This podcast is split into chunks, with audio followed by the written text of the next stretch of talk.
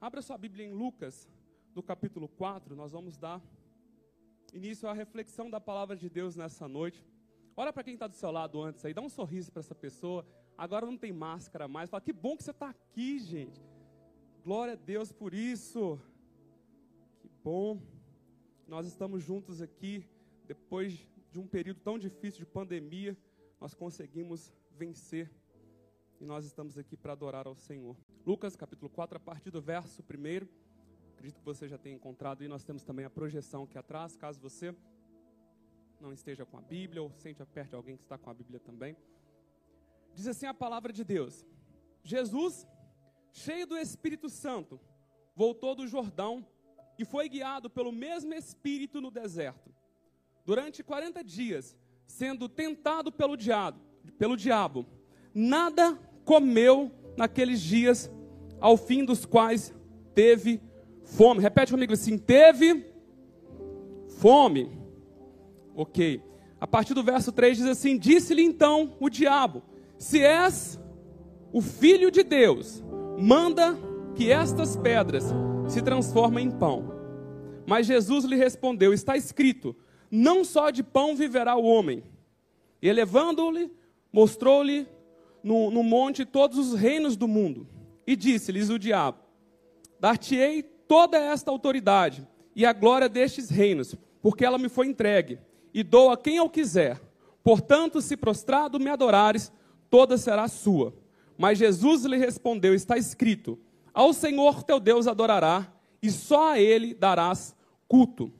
Então levou a Jerusalém e o colocou sobre o pináculo do templo, e disse: Se és o filho de Deus, atira-te atira daqui para baixo, porque está escrito: Aos seus anjos ordenará ao teu respeito te guardarem. E eles te sustentarão nas suas mãos, para não tropeçarem em alguma pedra. Respondeu-lhe Jesus: Dito está, não tentará o Senhor o teu Deus. Passadas que foram essas tentações de toda sorte, apartou-se dele o diabo até o momento oportuno. Fecha os teus olhos no teu lugar. Pai, essa é a tua palavra que é viva, verdadeira e eficaz. Fica à vontade no nosso meu Espírito Santo e ministra aos nossos corações a tua palavra que pode transformar a nossa história e a nossa vida. Em nome de Jesus. Amém? Nessa noite eu quero falar algo muito importante na nossa caminhada cristã. Nós temos uma trajetória, uma vida, uma história. E nessa história nós precisamos entender que nós vamos viver diferentes situações.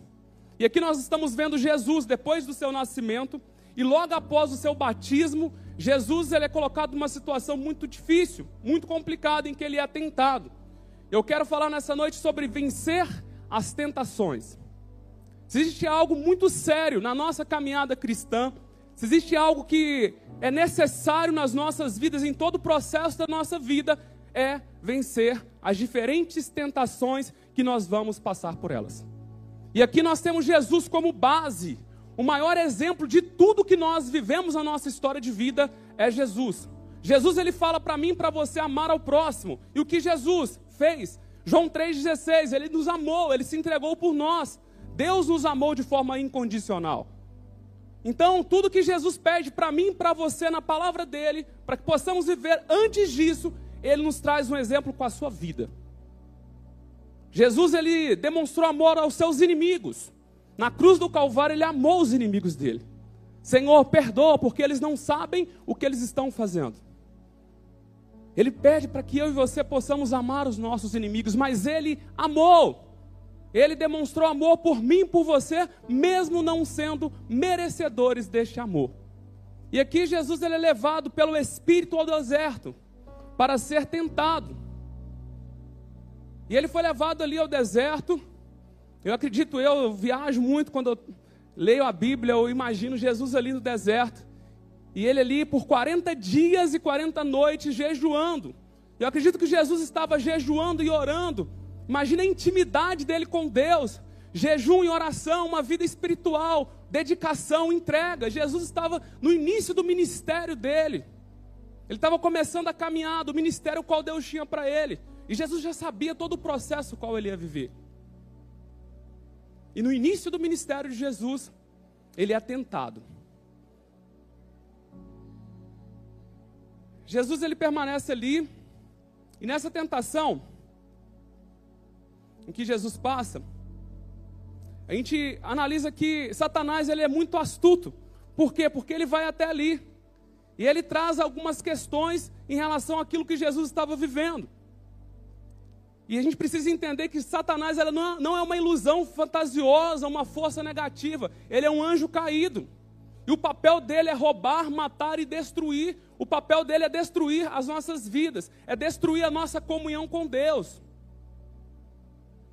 Quanto mais nós tentamos nos aproximar de Deus, mais ele vai tentar fazer com que eu e você nos afastemos de Deus. Esse é o propósito dele nos afastar da presença de Deus, nos afastarmos da comunhão de, com Deus. Eu acredito que talvez para você não foi fácil estar aqui nessa noite. Talvez várias oportunidades, vários convites para você, mas você decidiu estar aqui nessa noite. Você decidiu estar aqui para adorar a Deus nessa noite. Amém? Por quê? Porque nós entendemos que nós precisamos nos aproximar de Deus. Quanto mais nós, quanto mais nós nos aproximamos de Deus, nós conseguimos nos afastar das coisas que desagradam a Ele, do pecado. E quando nós vivemos os desafios na nossa vida, na nossa história, nós vamos entender que, como diz em 1 Pedro 5,8, diz assim: ó, sede sóbrios e vigilantes. O diabo, vosso adversário, anda em derredor como um leão que ruge, procurando alguém para devorar. Não é fantasia, não é brincadeira. Quantas vezes eu fiz muito tempo trabalho com moradores de rua na madrugada do carinho com Deus. Era um projeto que nós saímos toda primeira sexta-feira do mês.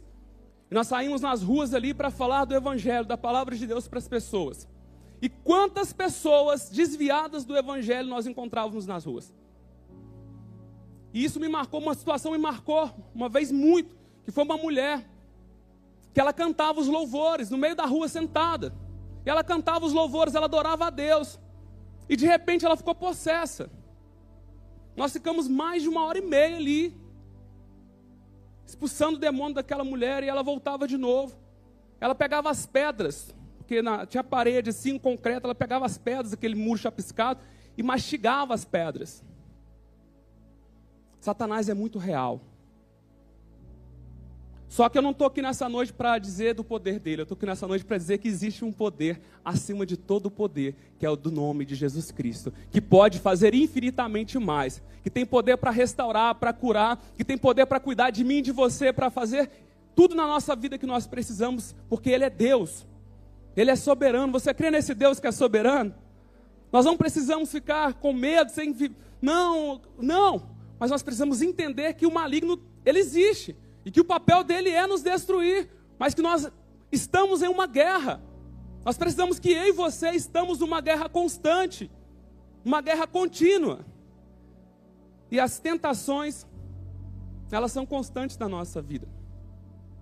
E nós precisamos entender algumas verdades. Primeiro, a vida cristã não é uma. Tem uma frase de Hernandes Dias Lopes que eu gosto muito, que ele diz assim: ó, a vida cristã não é uma pólice de seguro contra os perigos. Não é uma pólice seguros, ah, vou me tornar crente, agora vai ficar tudo bem, tudo tranquilo, não vou passar por provação, não vou ser tentado, vai ser tudo maravilhoso. Eu quero dizer para você que não. Quem está pregando para você que vai ser tudo tranquilo, está mentindo para você. Porque a vida cristã ela é cheia de situações que nós vamos ter que vencer, tentações que nós vamos ter que conseguir vencer. Porque Jesus venceu. E nós também podemos vencer. Você crê nisso? Que se ele venceu, eu e você também podemos vencer? Amém? Outra que eu acho muito interessante. Leon Morris ele diz o seguinte: Nesta vida não há isenção de tentação. Não havia para Jesus e não há para nós. Gente, quem que a gente está falando? Jesus, Filho de Deus, que estava lá desde o princípio. A terra era sem forma e vazia. O Espírito do Senhor parava sobre a face das águas e disse: Deus, haja luz e houve luz. Jesus estava desde o princípio da criação com Deus. E Satanás, ele tentou Jesus, ele, ele tentou ali de alguma forma levar Jesus ao pecado. à falha, ao erro. E que dirá de nós, eu e você? Cheio de falhas, cheio de dificuldades. Ele vai tentar em todo o tempo. A artimanha de Satanás é sempre nos oferecer o que enche os nossos olhos. A Bíblia fala que Jesus ficou ali 40 dias e 40 noites sem comer. E o que Jesus teve, gente? Fome.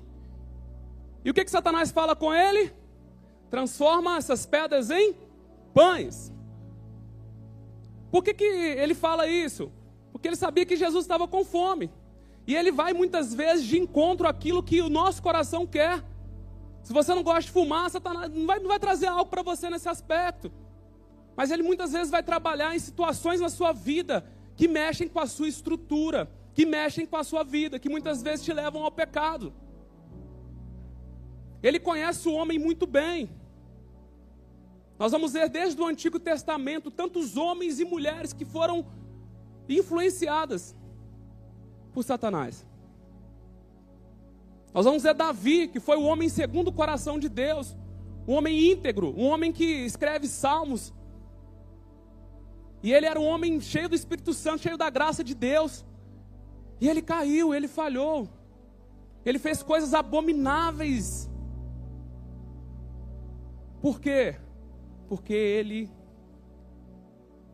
não teve o cuidado suficiente em relação a quem, o que Satanás poderia fazer contra a vida dele.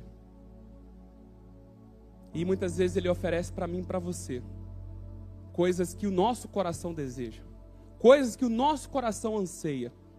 E sabe, mais do que ninguém, você precisa entender quais são as suas fraquezas. Você precisa entender quais são as suas debilidades. Se você não entendeu até hoje quais são as suas fraquezas, você precisa olhar para dentro de você e falar assim: Deus, qual que é a área que existem fraquezas na minha vida? Será que a área da pornografia? Eu preciso me cuidar em relação a isso. Gente, é tão difícil hoje as redes sociais. Você clica em qualquer coisa lá, às vezes está aparecendo situações que você fala: Meu Deus do céu, você tem que sair, você tem que voltar. Você está no Instagram, em outras páginas. É, é muito difícil. Para você manter uma vida em santidade, uma vida com o Espírito Santo, em comunhão com Deus, é um desafio contínuo, constante. Mas nós precisamos entender que Deus ele cuida de nós. Amém? e que nós vamos vencer. E ele faz, o primeiro ponto a gente vai ver que algumas armas que Satanás tentou contra Jesus ao tentá-lo. Primeiro, se tu és filho, transforma essas pedras em pão. Primeira coisa que muitas vezes Satanás vai fazer no nosso coração é trazer questionamentos de quem é Deus, o que Deus é capaz de fazer. E também de quem nós somos em Deus. Questionamentos perguntas, indagações. Talvez muitas vezes a gente vive coisas na nossa vida que ele tenta colocar questionamentos. Será que realmente Deus me ama? Será que realmente Deus se importa comigo? Quem nunca teve esse questionamento no momento de dificuldade? Será que realmente Deus está olhando para mim? Deus, o Senhor me ama de verdade? Por que, que eu estou passando por isso? Por que, que eu estou vivendo isso? Por que, que eu estou enfrentando isso? É um questionamento que pode acontecer, é natural. Nós nos relacionamos com Deus.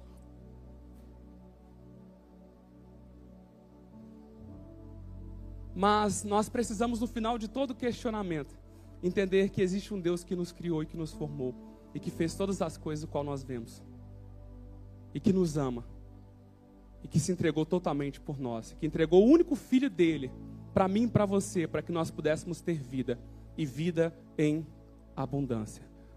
Nós temos vida hoje porque Cristo se entregou por nós naquela cruz. Não foi por mérito nosso, não foi porque nós somos merecedores, mas foi porque Ele nos ama. Amém? Outro ponto, ele fala assim: te, te, te darei se te prostrares, me adorar. Oferta de poder. Se tem uma coisa que ao homem é complicado muitas vezes é o poder. Às vezes o homem pode ter tudo, mas ter, dá poder para ele. Você realmente vai ver quem aquela pessoa é. Por quê? Porque a pessoa ela, ela, ela acha que aquele poder que ela tem é suficiente para pisar nas pessoas, para fazer o mal para as pessoas. e principalmente para se afastar de Deus. Quantas pessoas pedem coisas para Deus, oram a Deus por muitas coisas e com o tempo elas conseguem, porque Deus é misericordioso, Deus muitas vezes concede às pessoas aquilo que elas clamam, aquilo que elas pedem, pela vontade dEle. E as pessoas se afastam de Deus. As pessoas se afastam da casa de Deus. E elas deixam Deus de lado. E o último ponto diz assim: se és filho, atira-te daqui para baixo. Afronta. Satanás também sempre busca afrontar a nossa fé mediante aquilo que Deus pode fazer. Você está doente? Você está enfermo? Você está passando por uma situação difícil? O papel de Satanás muitas vezes é tentar nos afrontar. A pessoa de Deus, em quem Deus é e o que Deus pode fazer. E a gente vai ver que ele usa a própria Bíblia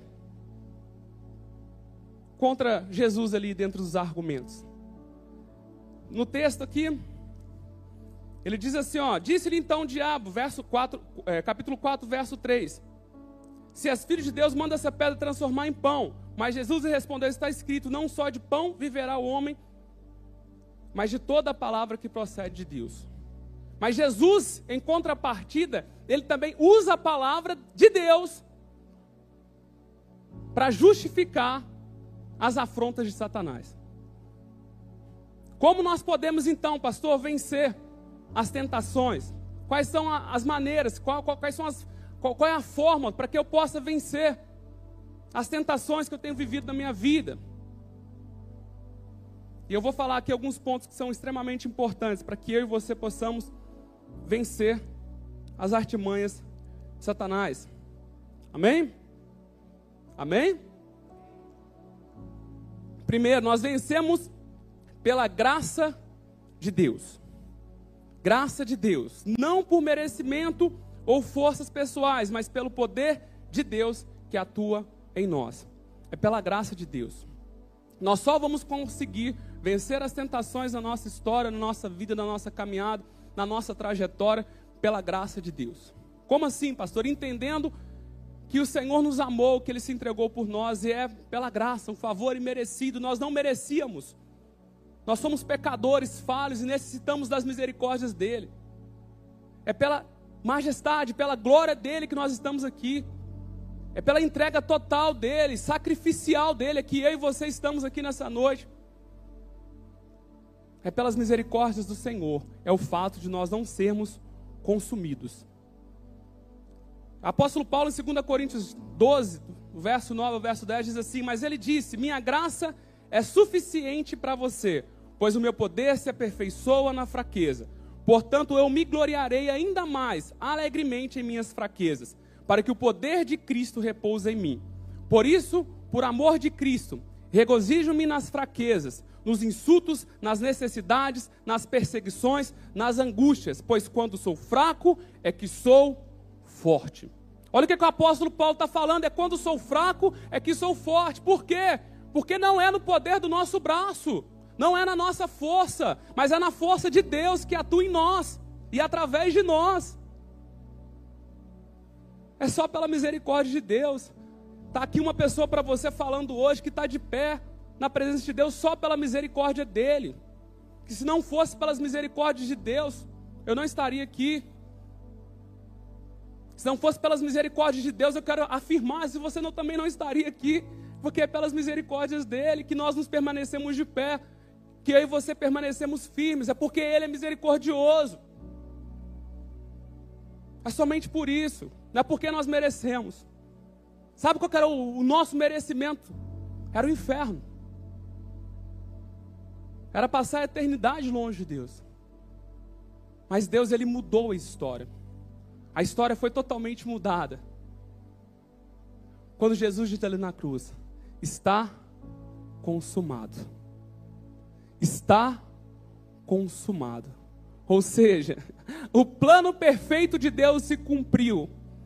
O antigo Adão, o primeiro Adão, que pecou contra Deus, que desobedeceu aquilo que Deus tinha falado para ele que errou, que pisou na bola feio. Jesus até o fim, ele foi fiel. Até o fim, Jesus ele foi tentado. Quando Jesus estava lá na cruz, ele foi tentado na cruz também. Por quê, pastor? Que ele foi tentado na cruz. Olha que os homens ali, os soldados, falam para ele: Se tu és filho de Deus, desce da cruz. Gente, muitas vezes a gente, nós somos seres humanos, a gente fala assim: não, não levo desaforo para casa. Jesus podia descer da cruz de verdade ali, podia? Ele podia destruir todo mundo ali, não podia? Mas não, ele decidiu morrer por mim, por você. Ele decidiu se entregar por mim, por você. Isso foi uma decisão. Jesus no Getsemane, diante de Deus ali naquela situação, a Bíblia fala que ele estava em profundo sofrimento. E ele diz a Deus: Deus, se for possível, afaste de mim esse cálice, mas que não seja feita a minha vontade, mas a tua vontade. É obediência. E é isso que o apóstolo Paulo fala aqui. Que ele se alegrou nas fraquezas, nos insultos, nas necessidades, nas perseguições, nas angústias, porque quando ele estava fraco, ele entendia que estava forte. Sabe por que, que muitas vezes Deus trabalha na nossa vida? Porque nós somos pessoas extremamente temosas. Você conhece alguém temoso, gente? Conhece? Você é temoso? Fala a verdade. Às vezes a gente é temoso demais. Eu sou muitas vezes temoso demais. Cabeça dura. Eu falo comigo mesmo, falo, meu Deus, você é muito, muito teimoso, velho. Para com isso.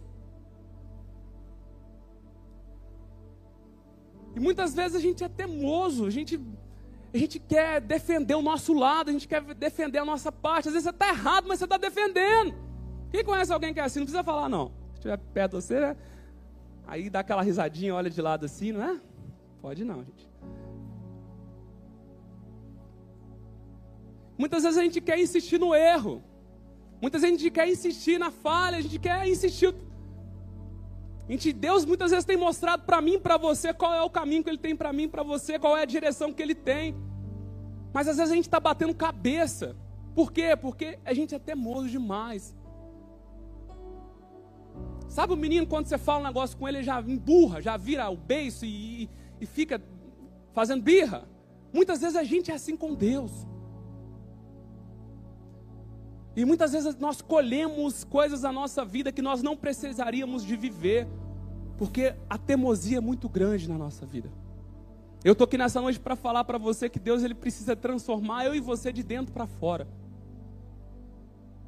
Sabe quando nós vencemos as tentações? Quando nós entendemos o propósito perfeito de Deus na nossa vida. Quando nós abrimos mão de nós mesmos. Jesus diz assim: aquilo que, é, que quer vir após mim, negue-se a si mesmo, tome a sua cruz e siga. E muitas vezes a gente não quer negar a si mesmo. Gente, negar a si mesmo é você estar tá diante de situações que a sua carne grita que você quer fazer e você fala assim: não! A carne grita para você que você tem que fazer aquilo e você fala: não, não vou fazer isso. Quantas tentações talvez que você já passou até aqui, gente? Eu trabalho num ambiente que é academia. Imagina a situação, gente. A luta que é muitas vezes. Teve uma vez no Instagram, um Instagram profissional. A pessoa me mandou mensagem e falou assim: que eu quero fazer personal e tal. Eu falei, legal. Você dá aula em casa? Aí eu já fiquei meio assim, né? Sim. Mas aí, como é que é e tal? Aí ela começou um tanto de conversa lá, de que, ah, estou esperando meu marido voltar de viagem e tal. Eu falei, beleza, o dia que, que der, você me fala. Você vai conseguir dar aula para mim? Vou, claro, eu sou profissional. Vou dar aula para você. E aí, de repente, a mulher me manda uma foto, vou falar uma linguagem técnica, do glúteo dela para mim. Sim, Eu falei assim: Jesus. Gente, tentação. Tentação mesmo, Satanás. Eu falei: demônio. Falei assim: até agora eu estou sendo, eu tô sendo profissional com você. Eu estou conversando com você na boa. Como é que você faz isso? Ela colocou lá um kkkk lá e eu bloqueei ela. Aplauda o Senhor, gente. Glória a Deus, aplauda, gente. Glória a Deus. Que luta! Mas você acha que a vontade, no fundo, no fundo, era. Não, gente! A vontade carnal nossa é ir para cima, Eu falar, vamos! Bora! Essa é a vontade carnal, é lutar contra as suas vontades, é lutar contra os seus desejos, seus anseios. É isso. E você acha que você talvez não pode viver uma situação dessa também, não? Ah, eu sou contador, pastor, não tem nada a ver. Tem a ver sim. Tem profissões que você acha que não tem nada a ver, mas tem. São as profissões mais difíceis de você conviver. Porque você passa muitas situações difíceis, de afronta, de luta. Não subestime o que Satanás pode fazer para tentar destruir sua vida. Porque ele vai usar todas as armas possíveis para tentar te derrubar para tentar tirar você da presença de Deus. Quantos pastores, quantos homens de Deus que já subiram em altares, que já pregaram e que caíram. Eu falo isso aqui com temor e tremor, porque eu sei que não é brincadeira o que eu estou pregando aqui nessa noite. É muito sério o que eu estou falando aqui nessa noite para você. É muito sério, sabe por quê? Porque amanhã pode haver lutas na minha vida para que eu possa cair e eu tenho que ser firme. Porque eu entendo do propósito perfeito de Deus no meu chamado, na minha vida, naquilo que Ele me chamou para ser, para fazer, para viver. Eu sei quem é Deus na minha vida. E você sabe quem é Deus na sua vida, o Deus que te chamou, o Deus que te escolheu. Não foi nós que escolhemos a Ele, mas Ele nos escolheu. Ele te escolheu. Nós somos escolhidos por Ele. E nós não vamos trocar momentos de prazer por algo que vai destruir a nossa caminhada, a nossa jornada, a nossa vida com Deus. Não tem prazer nenhum nesse mundo que possa ser melhor do que viver na presença de Deus e entender que Deus cuida de mim e de você. Não tem prazer, por mais doido que seja, mais louco que seja, por mais lindo que seja, por mais bonito que seja, não existe prazer nenhum que se compare à presença de Deus aquilo que Deus pode fazer nas nossas vidas. Talvez você é jovem, está aqui nessa noite, está me ouvindo e tem muitas propostas na sua vida para você ir para o mundo. Tem nada a ver, não, pastor. Eu vou ali só no festival sertanejo. É tranquilo demais. Vai lá. Você vê o que vai acontecer? Eu vejo muitos jovens se perdendo e parece que nunca conheceu a Deus. Parece que eles nunca estiveram na presença de Deus, porque eu vi uma certa vez Augusto Nicodemos falando sobre como o esfriamento acontece nas nossas vidas. Como o esfriamento espiritual acontece na nossa jornada, na nossa caminhada. E ele deu o exemplo do sapo. Falou assim: ah, um sapo, se você pegar ele e colocar ele numa panela fervendo com água, se você jogar o sapo ali dentro, na hora que você coloca ele na água, ele vai sentir aquele calor, ele vai pular, ele vai sair daquele lugar. Mas se você colocar um sapo dentro de uma panela com água fria, você ligar a trempe ali do fogão e deixar esquentando aquela água, a água vai aumentando a temperatura. E ele vai sentindo ali favorável e ele fica ali até morrer, ele não pula da panela ele continua ali. E a frieza espiritual nas nossas vidas também ela vai acontecer dessa forma. Não é da noite para o dia que alguém vai aparecer para você e você vai falar assim: não. Muitas vezes são pequenas propostas, são pequenos convites que vão acontecendo, pequenas brincadeiras que vão acontecendo com alguém.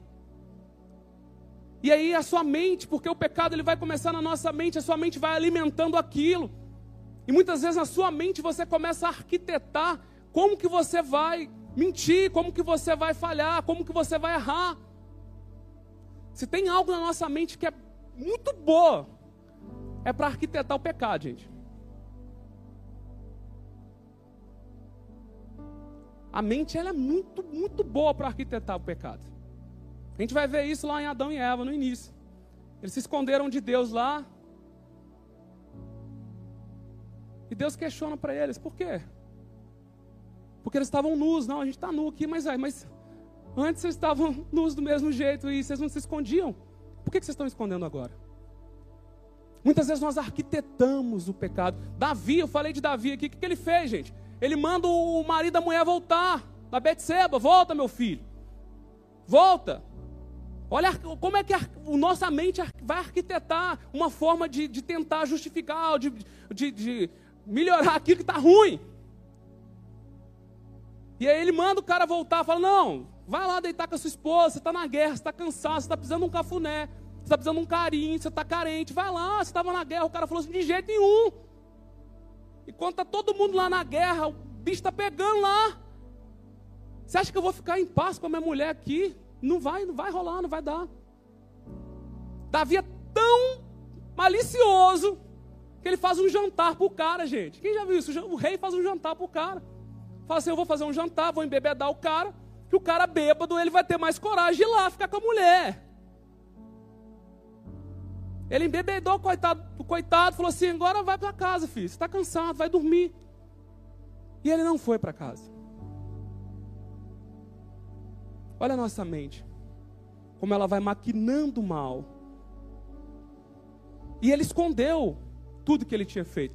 E ele pega e fala assim: ó, já que agora não tem como, eu vou ficar com a mulher do cara. Vou mandar ele para frente de batalha, ele morre e aí a mulher está solteira, está na pista e eu vou ficar com ela. Tranquilo demais. Acontece tudo isso. Só que existe uma frase que é muito linda que diz assim: Deus não dorme, não é? Você já ouviu essa frase, gente? Os olhos de Deus estão atentos a todas as coisas.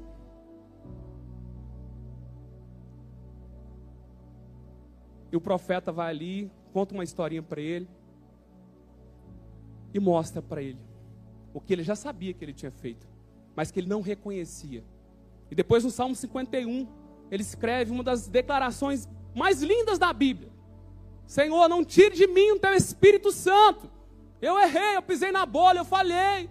Eu tinha que ter cuidado, mas olha o que, que eu fiz: eu fui assassino, eu fui adúltero, eu fiz tudo aquilo que não era para fazer.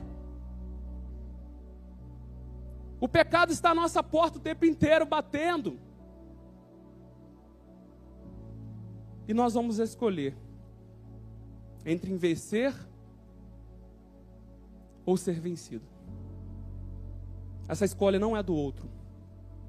Essa escolha é sua. Essa escolha não é do pastor. Essa escolha é sua. Essa escolha não é da sua mãe de oração que ora por você. Essa escolha é sua. Apenas sua. E eu quero, para finalizar aqui, falar sobre como vencer. Primeiro, pela palavra de Deus. Salmo 119, 11 diz assim: Guardei a tua palavra em meu coração para não pecar contra ti. Guardei a tua palavra no meu coração para não pecar contra ti. A palavra de Deus, ela é o maior antídoto contra o pecado na nossa vida. Por isso que é importante você ler a palavra, você refletir na palavra de Deus. Que quando algo acontece na sua vida, você fala: Ah, estou entendendo tudo o que é isso. Porque você começa a entender as artimanhas de Satanás, tentando muitas vezes nos seduzir e nos tirar da presença de Deus. Todas as tentativas de Satanás, Jesus debateu com a palavra de Deus. Algumas considerações de John Piper que diz o seguinte: Paulo disse que devemos, pelo Espírito, fazer morrer os atos pecaminosos do nosso corpo, em Romanos 8,13. O único item da armadura usado para atacar é a espada do Espírito, que é a palavra de Deus, em Efésios 6,17. Como o pecado seduz o corpo a uma ação pecaminosa, trazemos a mente a uma palavra. Nós conseguimos vencer as tentações pela palavra de Deus. Guardei a tua palavra no meu coração para não pecar contra o Senhor. Pastor, mas eu não entendo nada da Bíblia.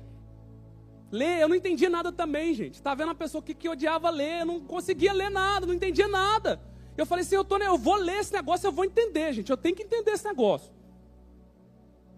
Eu sou meio, meio burrinho, mas não sou tão burrinho assim, não. Tenho que entender. E eu lia mesmo sem entender nada. Eu lia de novo, eu li, a gente começa a compreender. E hoje eu não sei nada ainda.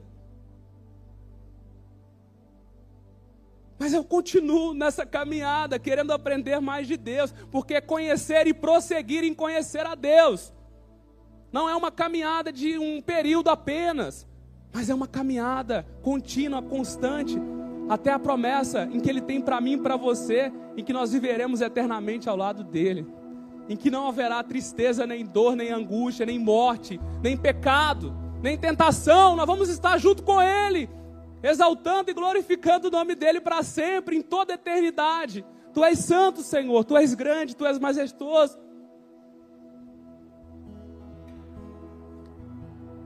Quais outras armas espirituais que nós temos? A oração. A oração é, é, algo que nós precisamos viver na nossa vida, é uma constante que nós precisamos ter na nossa, na nossa caminhada. Sem oração, nós não conseguiremos vencer as tentações. Porque quando nós oramos, nós conversamos com o Pai e nós compreendemos as coisas mais profundas que só o Espírito Santo pode nos revelar. Quando nós conversamos com Deus, nós compreendemos a vontade dEle. E muitas vezes nós somos carentes de oração e oramos pouco. Você ora por mim, pastor? Você ora por mim? Mas a Bíblia não nos ensina isso. Ela diz: entra para o seu quarto, fecha a porta, conversa com seu pai em secreto, que em secreto ele vai te revelar. E em secreto ele vai falar com você. É importante a intercessão? É. É importante a oração? É. Alguém orar por você, alguém interceder por você. Mas mais importante do que a intercessão de alguém é você ir até o seu quarto, colocar o seu joelho no chão e falar com Deus. O que, que nós aprendemos com Jesus? Para finalizar, enquanto alguns negam no Éden, outros obedecem no deserto. No Éden, Adão ele negou. Mas no deserto, Jesus prevaleceu.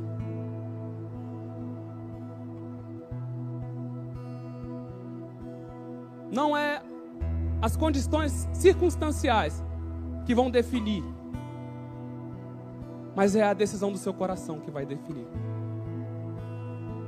Adão estava lá no Éden, tranquilão, com os animais. Ó, esse aqui é a vaca, esse aqui é o boizinho, esse aqui, esse aqui é isso, e dando nome para os animais. E Jesus estava lá no deserto. E os dois foram tentados. No Éden, Adão caiu. Mas no deserto, Jesus prevaleceu. A Bíblia fala que Satanás teve que ir embora.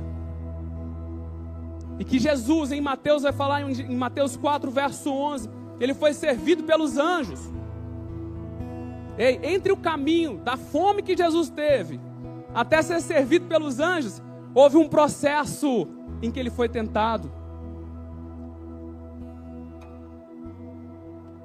Entre o processo de nós muitas vezes termos vontades, de vivermos algo e lutarmos contra aquilo e prevalecermos contra aquilo e não vivermos aquilo, o pecado qual está à nossa porta.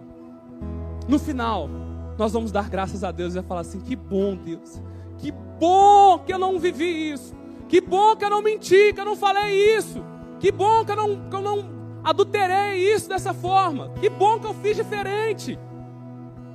E você olha e fala assim: nossa, eu podia ter destruído a minha vida. Eu podia ter destruído a minha família.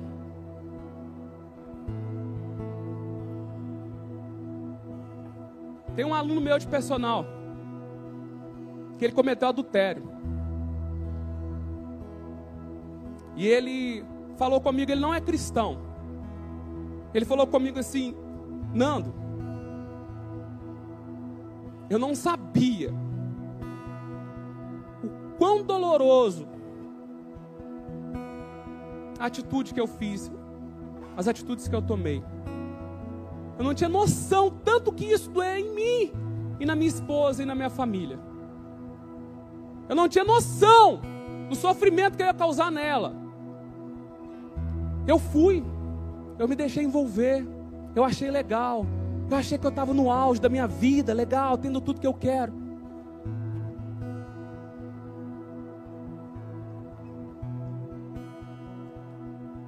1 Coríntios 9, 26 e 27. Sendo assim, não corro como quem corre sem alvo, e não luto como quem esmurra o ar, mas esmurro o meu corpo e faço dele meu escravo, para que depois de ter pregado aos outros, eu mesmo não venha a ser reprovado. Fique de pé no seu lugar.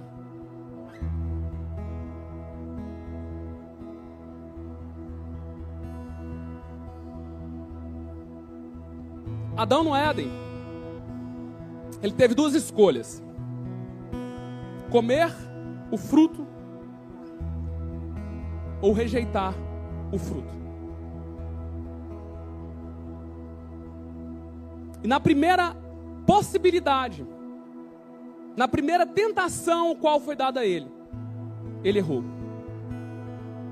E nós vamos ver nesse texto aqui três ações de Satanás para tentar destruir com Jesus. Não foi uma tentativa, foram três tentativas.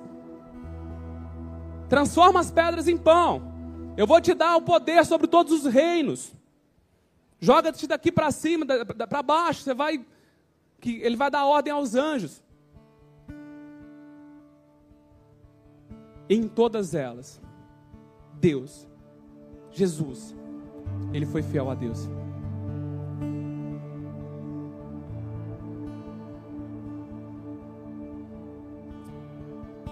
E eu e você? Depois que nós sairmos dessa porta. Talvez eu estou pregando para pessoas aqui que vão viver situações essa semana. Dentro do contexto que eu estou falando para você, eu não estou falando por acaso. Deus não te trouxe você, não trouxe você aqui por acaso nessa noite. Ou talvez é algo que você está vivendo. E nós vamos orar nessa noite para que você consiga vencer essas tentações que têm tentado destruir a sua comunhão com Deus, o seu relacionamento com Deus. Amém?